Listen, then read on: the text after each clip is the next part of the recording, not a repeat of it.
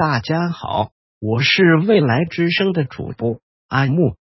请记住，鬼魅这类物种并不是空穴来风，而是的确真实存在着的，只是绝大部分人类肉眼凡胎看不见他们罢了。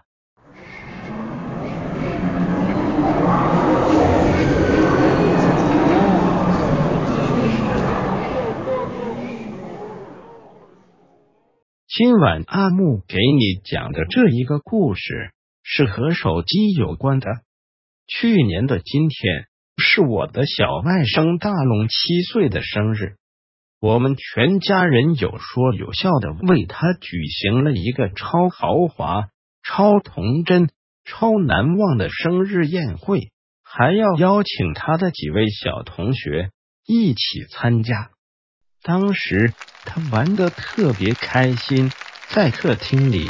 和小伙伴们跳来跳去着。我们几个大人还在为他们拍摄着手机视频，准备之后发到抖音晒一晒。可突然就听到了一声巨响，大龙整个人撞在了一边的墙壁上，顿时。满脸是血，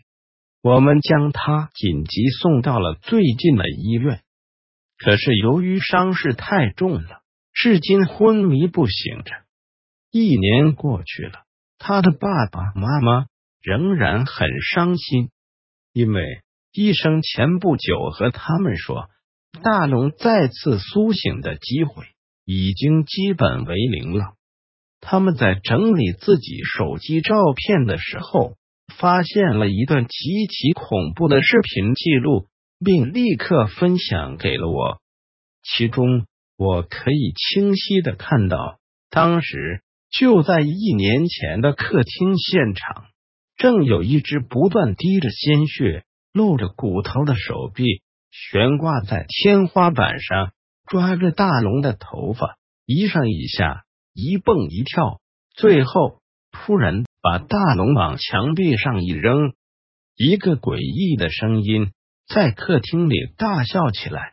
生日快乐！”我刚刚关闭了视频，就收到了大龙的父母给我发来的微信留言。他们说大龙已经走了，他们准备料理完孩子的后事之后。卖掉自己的房子，离开这座鬼城。阿木友情的提醒大家，千万不要为未成年儿童乱拍照片和视频，更不要随意将孩子的照片和影像资料分享给他人，或者是发布到朋友圈里。